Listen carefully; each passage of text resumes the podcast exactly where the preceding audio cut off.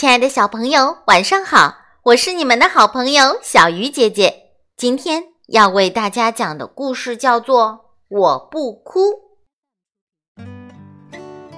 妹妹把小脚丫准备在草地上踢的球抱在怀里，小脚丫想上前抢回自己的球。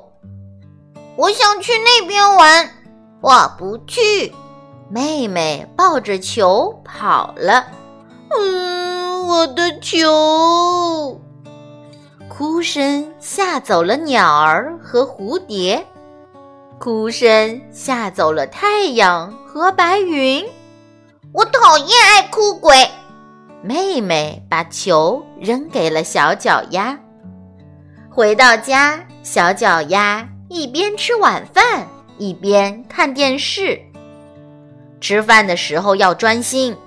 鸭妈妈起身关掉了电视机。嗯，鸭妈妈在哭声中站起来，走向厨房。十几分钟后，哭声小了一些。可以告诉妈妈为什么哭吗？鸭妈妈问道。我还没有看完电视呢。小脚丫委屈地说。妈妈关了电视，你才哭吗？小脚丫使劲儿点点头。有什么想法要说出来，哭是不管用的。